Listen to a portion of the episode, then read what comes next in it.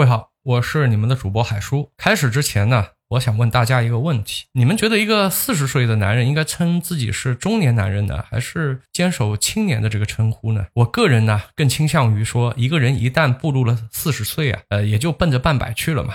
自称为中年似乎是更得体一点的。然而，不知道大家是否还记得，大致是去年吧？是不是去年？我记不太清了啊。大大小小的媒体都在提一个事儿，什么事儿呢？就是说。你一个男的啊，在四十四岁之前都可以称自己为青年，并且声明啊，这个是世界卫生组织说的。说实话，当时是惊到我了，我当时心里膈应的慌，有一种莫名的不适感。当然了，人有年轻的心态是很好的啊，就像就像就像校长谭咏麟。在演唱会上满脸褶子，然后在那里高喊“永远十八岁”，是吧？我觉得这个心态真的很好。但是实话实说，我个人是不太受得了的，有点膈应。不过膈应归膈应啊，最起码呢，在此之前呢，我是哎，我是有一点中年危机的啊。为什么危机呢？其实也很简单嘛，那每个中年人都有的切身体会，对不对？哎，你中年了嘛，不再是一人吃饱全家不愁那个年纪了，上有老下有小嘛，我们夹在中间，必须要做好我们的各个身份啊。万一不幸呢，你还是一个对自己有要求的人，你会发现你的时间根本不够用。当然了，同时你的钱可能也是不够用的啊。所以说，几乎身边所有的人到了这个年纪啊，多多少少都有点。中年焦虑，不过这下好了啊，这下好了。世界卫生组织呢，似乎要剥夺我们中年危机的这个权利了。你都不中年，你你搞什么中年危机嘛，对不对？最起码的啊，你得往后推迟。按照他们的定义呢，我我现在还是个青年啊，得再过几年才有资格说，哎，你是中年危机啊。这个新闻刚出来的时候啊，我记得是引起了一点小轰动的啊。有些人呢，就像我一样啊，就膈应啊，觉得有点膈应。当然，也有些人呢，欢欣鼓舞，对不对？比如我有一个合伙人。啊，一直对自己的这个相貌啊有一些焦虑，对自己的年纪呢也会有一些焦虑。哎，这下好了啊！侍卫说他这个四十四才算中年，他当时是四十三，所以他可以毫无顾忌的说自己是个老 baby 了。但是兄弟们，这个新闻出来的时候，你们有没有觉得有点蹊跷啊？有没有觉得有点无风不起浪啊？事出必有因啊！于是啊，我就去查了一下，世卫组织到底有没有说过类似的话？有啊，真的有，果不其然是有，但是。他是在二零一三年说的，这都过去快十年了，突然之间拎出来干嘛呢？这读古籍吗？人家当年随口这么一说，哎，有必要过了快十年了，你拎出来再大肆报道吗？果不其然啊，过了没多久，我们又看到了第二个新闻，晴天一个大霹雳啊！我们这个退休年龄啊，要阶段性的延时了，这就意味着未来我们领取养老金的这个年龄会越来越高了。大家知道啊，中国目前的养老金制度呢是现收现付制度。我们每个人交的这个养老金啊，不是交在个人账户里的，是交在一个统筹账户里的。由这个统筹账户呢，向社会上的退休人员进行发放。现在要延时退休年龄，我猜呢，应该是有一个重要的原因的，应该就是现在的这个养老金体系可能是有点撑不住了。我现在是一个四十岁的老青年啊，我是青年。要领这个养老金呢，可能还要再等二十来年，对吧？二十多嘛，到时候能不能平安落地，真的是有点担心的。你看看最近这几年的出生率，从一七年的一千七百多万到二零年的九百多万，对吧？二零年还是二一年的九百多万，二一吧，二一年的九百多万，出生率减半，只用了五年的时间。我们一直说隔壁日本是一个低欲望、低出生率的国家。隔壁的韩国呢，是世界上出生率最低的国家，这个有没有错啊？没错，但是一样的啊，这个话就说一半，我把下一半给大家给补齐了啊。韩国虽然是出生率最低的国家，对不对？它出生率好像只有零点七八吧，但是它的出生率减半用了将近三十年，兄弟们，它用了三十年，我们是五年啊，记住了。日本出生率跟我们接近，对不对？但是它的出生率减半用了五十年，而我们的出生率减半。只用了短短的五年，这个在人类历史上是绝无仅有的。我也是交了十来年的养老金了，希望我退休的时候能够领上一份有购买力的养老金。我不在乎绝对值，对吧？你到时候发我五千，万一说买个棒棒糖都要五十的，那这不完蛋了吗？是吧？所以我希望是领上一份有购买力的养老金，五百也没事儿，也没事儿。你只要告诉我这玩意儿是有购买力的就行了，可别再延迟退休了。男性的平均寿命也就七十来岁，再延个五年的话，基本就你就领个几年就嗝屁了，对不对？对大部分的人来讲，不就这么一回事儿吗？保佑啊，保佑！希望是没事儿，希望我到老的时候，呃，有所保障。好吧。另外呢，六月中旬的时候啊，有一个新闻冲上了各大平台的首页，大家应该还是有印象的啊，就是韩国的全租房制度出现了严重的危机，导致了韩国的楼市崩盘了。兄弟们，有刷到过这样的视频和文章吗？我第一次看到的时候，我有一股熟悉的感觉。无风不起浪，事出必有因，此处有蹊跷啊！又来了，这种感觉又来了。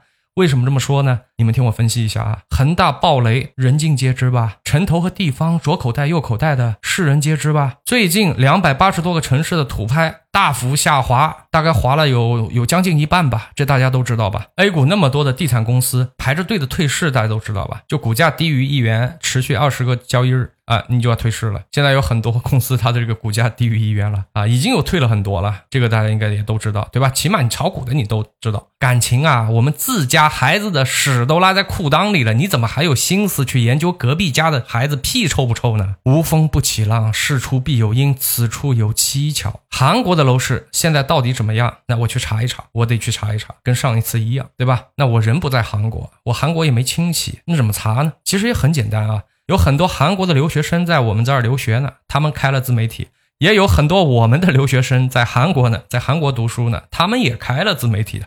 那就有一部分人会开的嘛，对不对？你只要关注一下他们的账号不就完了吗？听听他们怎么说的，这个事儿基本上就能够了解到一部分的可能的真实情况。大家注意，我还是很注意用词的，对吧？那我个人啊，我个人很愿意相信他们说的。再根据我之前所知道的一些信息啊推测一下啊，大概能出一个大概的一个引号的真相。注意，这个是推测出来的，不是真实的。那么接下来我给大家说一下，我收集完所有的资讯以后，我推测出来的一个结论：口罩爆发以来呢，我记得美国是通过了一个两点五万亿美元的消费刺激政策，对吧？向市场注入了大量的货币来刺激国内的消费。那随后呢，其他各国也要跟进的嘛，这没办法。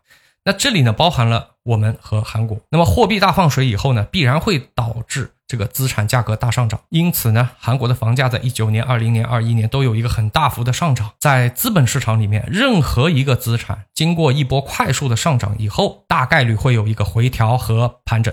这是任何一个有经验的投资者都知道的一个浅显的道理，是不是？如果你也在这个股市里做投资的话，你大家都知道的。咣叽一下冲上去，是不是要回调一下？是不是？对吧？大概率的嘛，就不是说一定会回调，但是大概率要回调一下的吧。所以接下来我引用一位在韩国开自媒体的中国留学生的原话啊，注意是原话，我没有做什么太多的修改。他说呢，确实有一部分的韩国的全租房房东啊卷款跑了，但是这个比例不高。韩国的核心区域的这个房价是没有太多变化的，周边区域呢有一些小幅的回调，但是这个回调相对比较温和。目前并没有出现大面积的崩塌的这个现象。虽然说我们不敢保证未来它的房价会不会崩，这个不知道，没人知道，因为它那边是一个是一个自由市场啊，嗯，没有什么控价的，所以你也不能够下定论说，哎，它不会有事的，不一定啊，它有可能也会崩的。但是目前没有，我们现在就断言它这个崩掉了，这个是有点不负责任的。并且说实话吧，它崩也好，它不崩也好，我不关心，我不 care，好吧？我们大多数人的资产在哪儿呢？在国内呢，是不是？在国内的这个地产呢，在国内的那个房子上了？啊，并不在韩国嘛。现在整个地产市场已经缺乏流动性了，未来呢也是岌岌可危吧。但是啊，我突然想到一个东西，就是说心理学上有一个说法，当你倒霉的时候啊，如果告诉你隔壁也有一个倒霉催的，这时候你心里会好受一些。这专业有个专业名词的，我一下子想不出来了。现在这个媒体啊，在那里鼓吹着说韩国的楼市崩了，这到底想安慰我什么呢？每次啊，我一想到这个，我背脊就发凉。为什么我会对这种新闻很敏感呢？甚至是。太过于敏感了，对吧？这个要追溯到二零一五年，那个时候我是真的年轻啊，那个时候很傻的，很很天真的。那个时候，那时候我相信天是蓝的，云是白的，李大霄是懂股市的。二零一五年发生了什么，大家都知道吧？反正炒股的肯定都知道。那时候的我七位数搏杀在股海里，刚开始呢是根本没给我们机会的，摁着杀，反正就每天就熔断。早上起来几分钟，好搞定。但是到后面实际上是有机会跑的，在有机会跑的时候，这个以李大霄嘛，对不对？以他为代表的各路专家就跑出来喊了：“啊，老乡别走，大部队来接你们啦！大部队不会忘记你们的啊，明天会更好。”那个时候我相信了，结果付出了惨痛的代价。打那以后，我就学会了独立思考，我就不再盲目的接受外界的信息了，别人的观点就参考，就是参考。真正的决定还要自己去做，真相需要自己去挖掘，只有这样才能掌控自己的生活。坑太多了，真的是坑太多了，正常人真的经不起他们这样折腾我们的。说点最近的，最近有很多自媒体都在报那个胖东来，那个于东来嘛，对吧？现在还挺火的，在直播间劝网友降价卖房。你看这标题就是说。胖东来老板于东来在直播间劝网友降价卖房，这标题怎么样？你很想点进去看看是吧？但是我告诉你啊，真实的情况不是这样的，这又是一个掐头去尾的一一个标题党。真实的情况是，那个网友的家人是生病了，急需要钱，自己呢又失业了，他那房呢还是三十年的这个房贷要还，在这样的一个情况下，你这么拖下去，那不就断供吗？对不对？那不法拍吗？所以在这样的情况下，于东来劝那个网友：“你要不把那房给卖了吧？有问题吗？没问题啊，对不对？换成谁你也都你你都得这样劝吧，没毛病吧？结果就被这样报道了。还有那个那个那个叫什么曹德旺，对吧？哎，曹老爷子啊，不能报名字啊，曹老爷子之前是不是也经常在视频平台上热心的劝小伙伴们啊，你们不要买房啊，对吧？你们都不要买房啊。后来不是被拍到一个视频嘛？曹老爷子带着带着朋友，对吧？参观他家。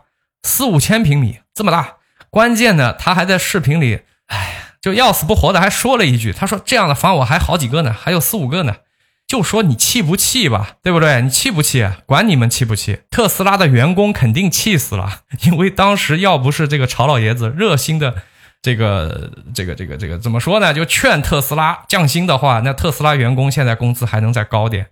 所以啊，朋友们，获取资讯、获取新闻，一定要用心去审视，一定要有自我思考的能力，要有甄别信息真伪的能力。这个在今天这个信息大爆炸的年代，真的是太重要了。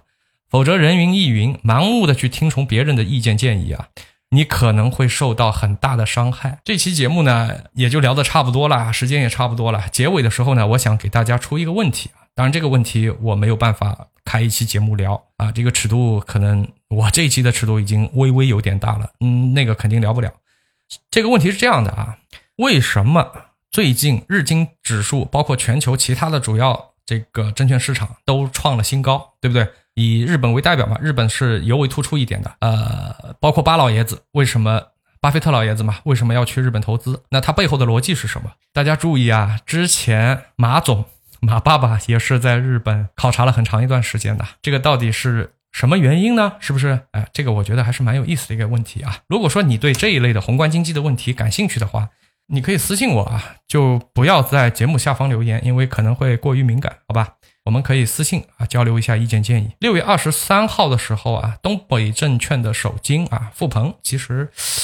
他是在那个汇丰吧，还是哪个银行啊？这个高净值客户应该是私人银行开了一个闭门的一个思想会。这个思想会呢，我大概看了一下，嗯，还行，分享的东西还真不错。但但是不幸啊，全网封杀，可能是尺度比较大吧。那如果你想听的话呢，呃，我们就私下里联系，好吧？你可以私信我。今天就先给大家讲到这里了，让我们下期再见，拜拜。